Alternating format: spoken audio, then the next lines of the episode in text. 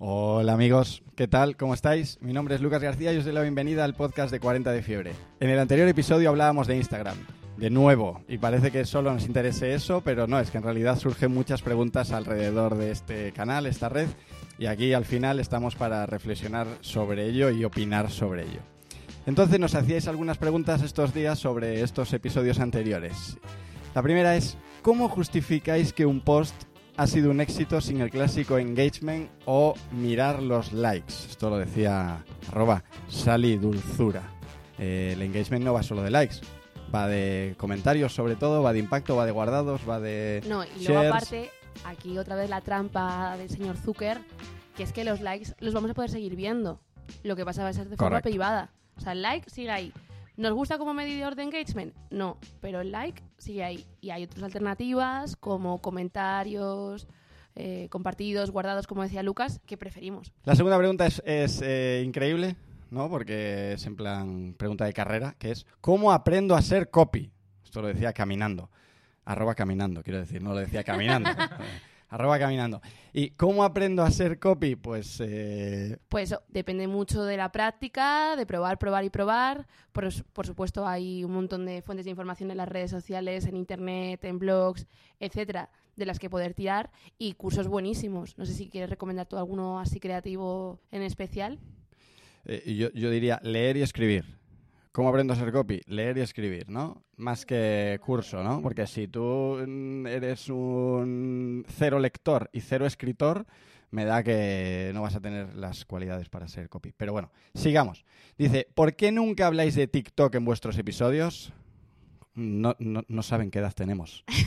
Sería... la- No, nunca hablamos de TikTok. Mira, no hablamos de TikTok porque justo estamos intentando formarnos Entenderlo. bien entender- sobre la materia, entenderlo. que no es fácil. No, no, lo entendemos, obviamente, lo entendemos. Oh. Por, por cierto, por cierto, hola Mariele, ¿qué ya, tal? es que te Siempre igual, nos has ¿eh? presentado Siempre y hay otra persona que también ha hablado Sí. en tercera voz que masculina. que no eres Marcos, tú. ¿qué tal? Ah, ¿qué tal? Vale, es que siempre se me olvida presentaros, esto es la hostia. Y luego, por última pregunta que nos hacían es, ¿creéis que el UGC va a ser el nuevo medidor de engagement cuando desaparezcan los likes? Wow, la gente se pone intensa a tope, ¿eh? Mira que lo hacemos distendido, pero aún así... A ver, el ¿Tú tema del UGC. UGC, UGC, ¿qué es UGC. eso? ¿Qué es eso? Eh, contenido generado por el usuario, o sea, Vale. tan sencillo como eso. A ¿Es- ver, ¿Va a ser el nuevo medidor de engagement? Porque aquí hay dos cositas. qué?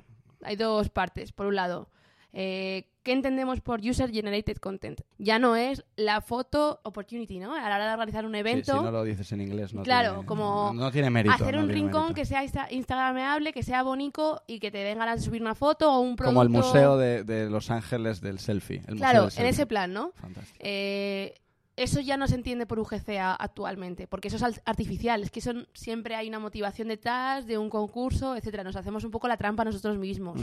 Entonces yo creo que User Generated Content ahora mismo va, va a ir mucho más por el tema de las reviews Vale. de producto, que al final eso es un contenido generado por el usuario y parece Sí. que como no es una publicación, una foto tal, no lo es. Review, recomendación de toda la vida y conversación, com- eh, contenido y, con- o sea, conversación y compartidos. Vale. Bueno, fantástico. Grandes eh, preguntas las de esta semana. Y, y recordar que tenemos eh, la cajita de preguntas en Instagram para que nos digáis lo que queráis. Responderemos a todo, hasta cómo aprendo a ser copy, ¿no? Sí, además los mensajes privados también están ahí para algo, ¿eh? Correcto. Y bueno, lo importante, y vamos al, al turrón. En el episodio de hoy vamos a hablar de SEO con la gran MJ Cachón, una referente en este mundillo que nos viene a iluminar sobre el tema. Hola MJ, Hola Lucas, hola amigos de Social Mood.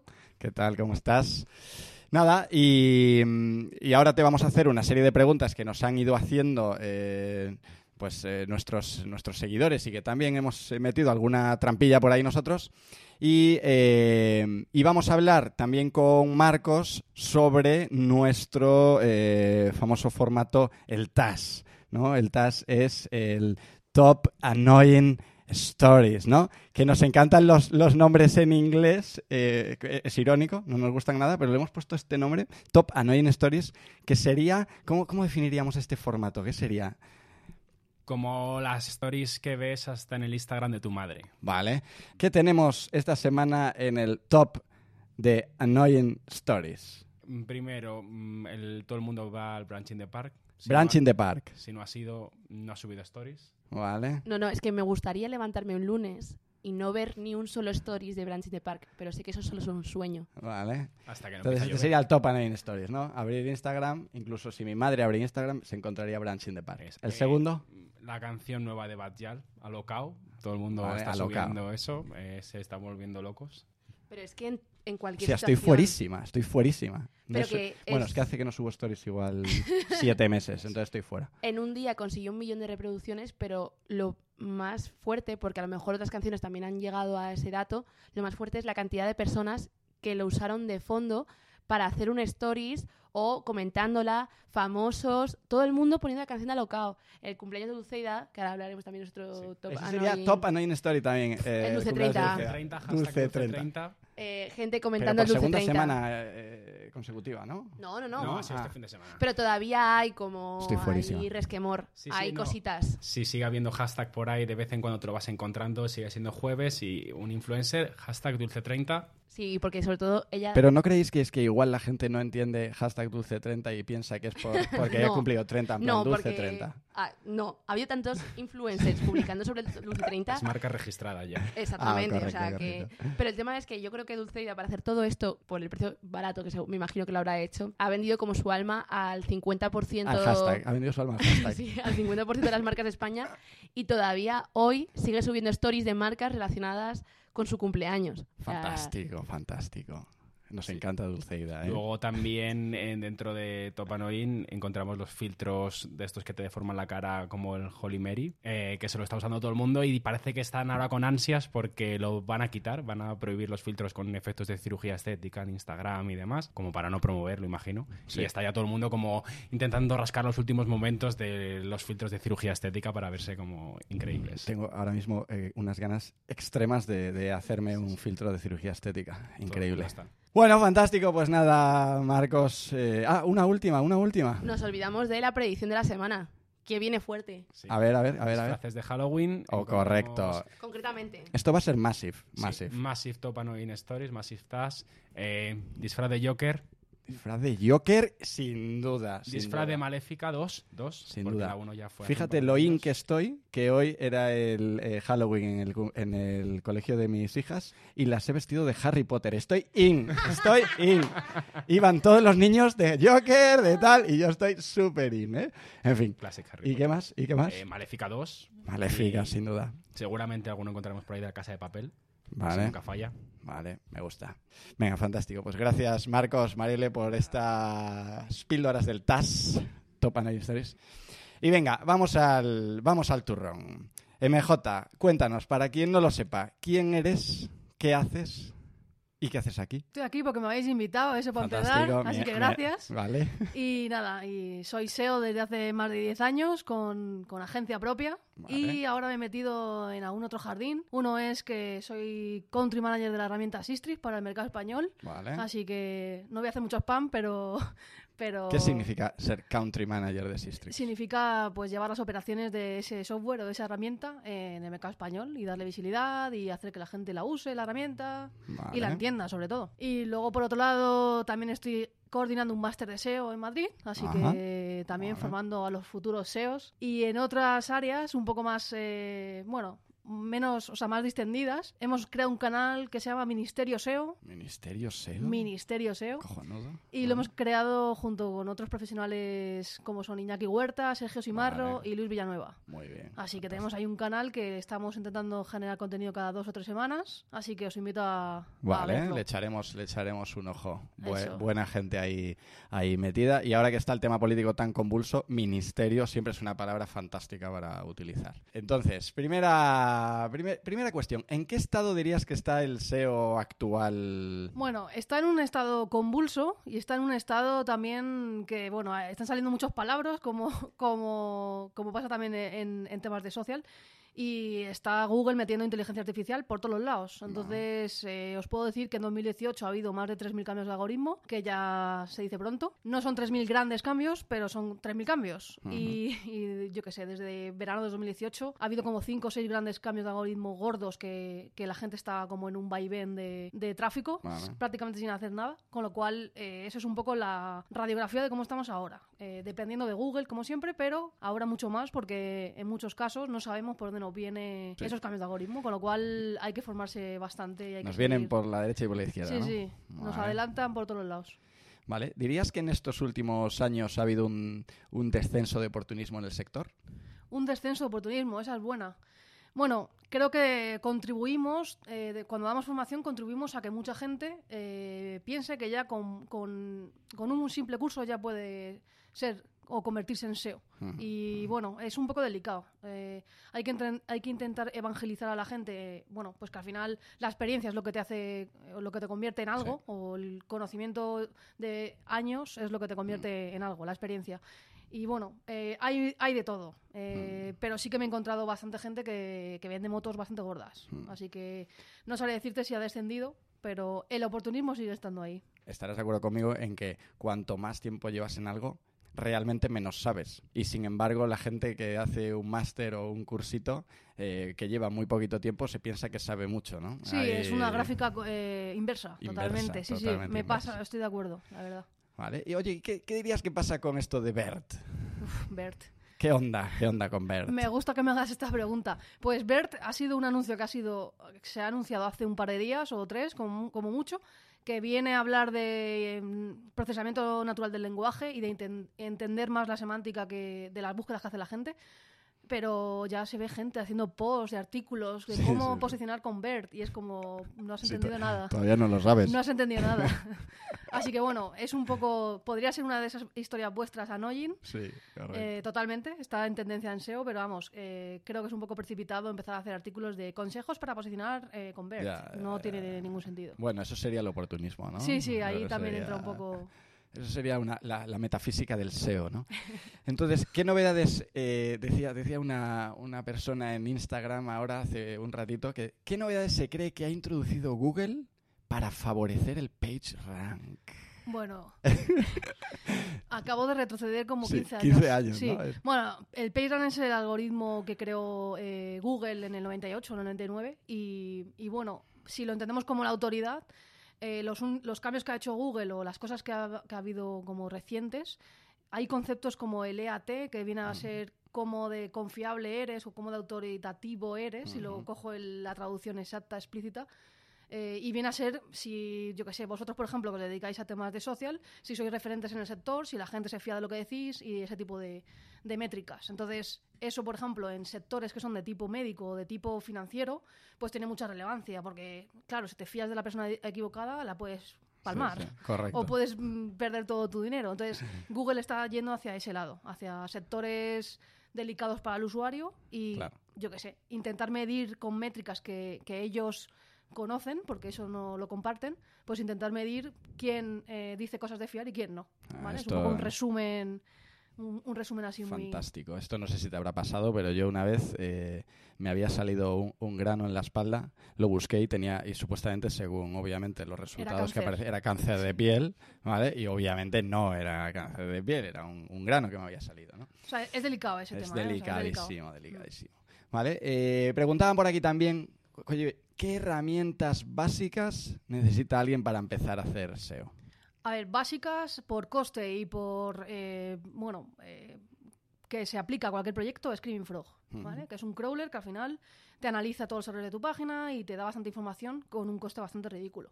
Eso a nivel ya de cómo es el HTML de tu página y todo esto.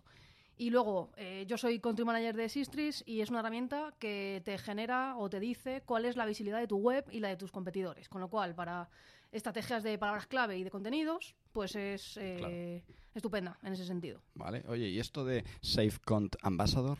Pues mira, yo que soy doña herramientas, que siempre estoy metida probando todas las herramientas, eh, pues soy embajadora de la herramienta SafeCon, que es una herramienta bastante innovadora en el sentido de que es de las pocas que están creadas eh, con inteligencia artificial. Entonces es una herramienta que persigue o detecta el contenido duplicado y te da eh, pistas eh, y te ayuda a diagnosticar si, si la estás liando con tu web. Entonces, te, digamos que te clasifica tu web por áreas temáticas de manera automática y te dice eh, qué secciones son susceptibles de ser penalizadas. O sea, es, es un pepino, la verdad. Entonces, bueno, es una herramienta que ahora ha sacado planes gratuitos y planes bastante baratos, con lo cual es el momento de probarla. Habrá que, duda. echarle, habrá que echarle un vistazo. Eh, oye, siempre estamos hablando de, de SEO alrededor de Google, pero ¿qué pasa con Amazon, la App Store, Play Store, etcétera, no? Pues eh, donde haya un- una caja de búsqueda, hay un SEO detrás optimizando algo. Entonces, eh, aquí lo único que hay que tener en cuenta es que las normas son diferentes. Cada buscador pues tiene sus criterios, su algoritmo, y en Amazon, pues eh, al final ahí tienes que tener los productos nombrados de determinadas maneras, tienes que conseguir reviews y un poco en, las, en los marketplaces de, de aplicaciones sucede un poco parecido. Es muy importante que la gente se lo descargue y no borre luego la aplicación, es muy importante los metadatos que, que tienen la- las aplicaciones, la foto que usas, o sea, hay, hay una, digamos, gama de criterios on-page, que son los on-page básicos de toda la vida del SEO, pero que aplican a, a la aplicación. Entonces, quien tenga aplicaciones o quien tenga dentro de Amazon sus productos, creo que tiene una oportunidad también de optimización bastante gorda, ¿vale? Vale. Vamos a hacer un- una pregunta doble. Eh, un día nos preguntaron, oye, eh, si quiero vender en Amazon, ¿cuál sería vuestro consejo más importante? ¿no? Si quiero vender en Amazon, el consejo más importante. Y claro, para nosotros, desde nuestro punto de vista, ¿no? que trabajamos más desde el, desde el aspecto de la marca o el contenido en sí, la profundidad del contenido, sería, oye, que tengas un buen producto.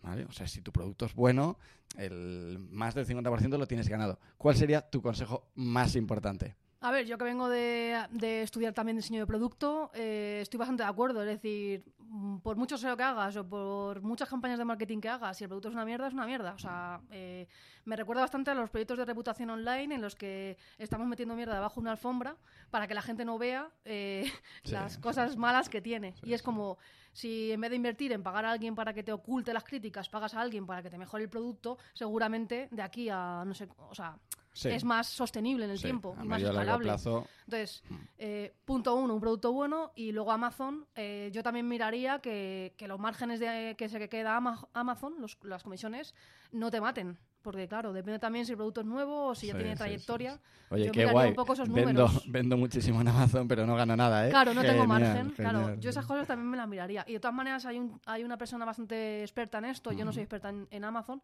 pero Jordi Ordóñez es un consultor de e-commerce que, que pilota bastante de esto, por si queréis Majete, Jordi, claro que sí, sí. majete. Eh, oye, y dice- decían aquí una pregunta un poco ambigua. Eh, ¿Cómo interpretar datos de Analytics? Más que ambigua, amplia, ¿no? ¿Cómo interpretar datos de Analytics? Sí, es un poco océano en el mar, Sí, como... Bueno, eh, depende de... O sea, depende un poco... Habría que concretar un poco la pregunta, pero bueno, tenemos la opción de mirar la audiencia en general, de dónde viene, es decir, quién nos visita, pues quién es, quiénes son, qué dispositivos usan o qué navegadores usan, y luego está ese tráfico, lo podemos partir por eh, fuentes de tráfico. Viene por SEO, viene por SEM, viene por porque nos conoce y entra directamente a la página. Entonces, a partir de ahí, pues yo entiendo que habría que fijarse en la conversión. Si es un e-commerce o si es un blog que queremos que la gente lea mucho contenido. O sea, Sí, realmente Analytics es un mundo de. sí. Lo primero sería el objetivo. ¿no? Sí, Lo primero sería el objetivo. sí, total. Oye, ¿y, qué opinas eh, si, el contenido es tan importante para el SEO, ¿no? que son primos hermanos? ¿Por qué la gran mayoría de contenido que hacen los SEOs está más pensado para el SEO, para el, el buscador en sí, que para el usuario? Bueno, pues echa la ley, echa la trampa, pero sí que es cierto que desde que Google está metiendo mucha caña con el tema de inteligencia artificial, aprendizaje automático y estas cosas, creo que la gente se está concienciando bastante en trabajar eh, un concepto nuevo que se llama entidades. Bueno, no es un concepto nuevo, pero se está oyendo mucho últimamente. Entonces, eh, realmente esto evita tener que decir, pues por ejemplo, habréis, habréis conocido el concepto de la densidad de palabras clave. Pues pon muchas veces la palabra clave, ¿vale? Eso ya es una cosa que a nivel de experiencia de usuario mm, estás quemando al que está leyendo Sí. y a nivel de SEO tampoco es positivo. Es decir, al final hay que, o sea, no sé si esto va contra mi propio tejado, No. pero hay que trabajar desde el producto Mm. y el producto es el que manda y, y al final el contenido que se hace tiene que tiene que hacerse porque va a ayudar a que alguien descubra que eso se usa de una manera o que eso tiene una funcionalidad concreta o X, ¿vale? Entonces, creo que es una cosa pasada ya el tema de escribo para Google o escribo para el usuario. Hay que escribir para el usuario, sin duda. Aquí ha- había, había alguien que nos hacía una pregunta súper interesante que decía, oye, si escribo un post en un blog sobre bares en Malasaña, ¿qué keywords tengo que incluir?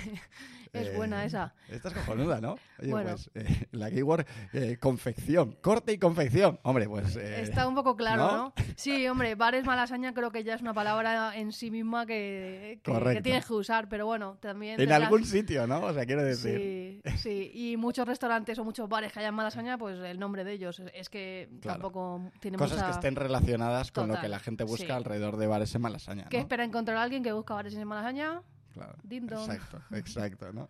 La intención, ¿no? Ahí la está. intención es lo más importante. ¿Qué opinas del clickbait?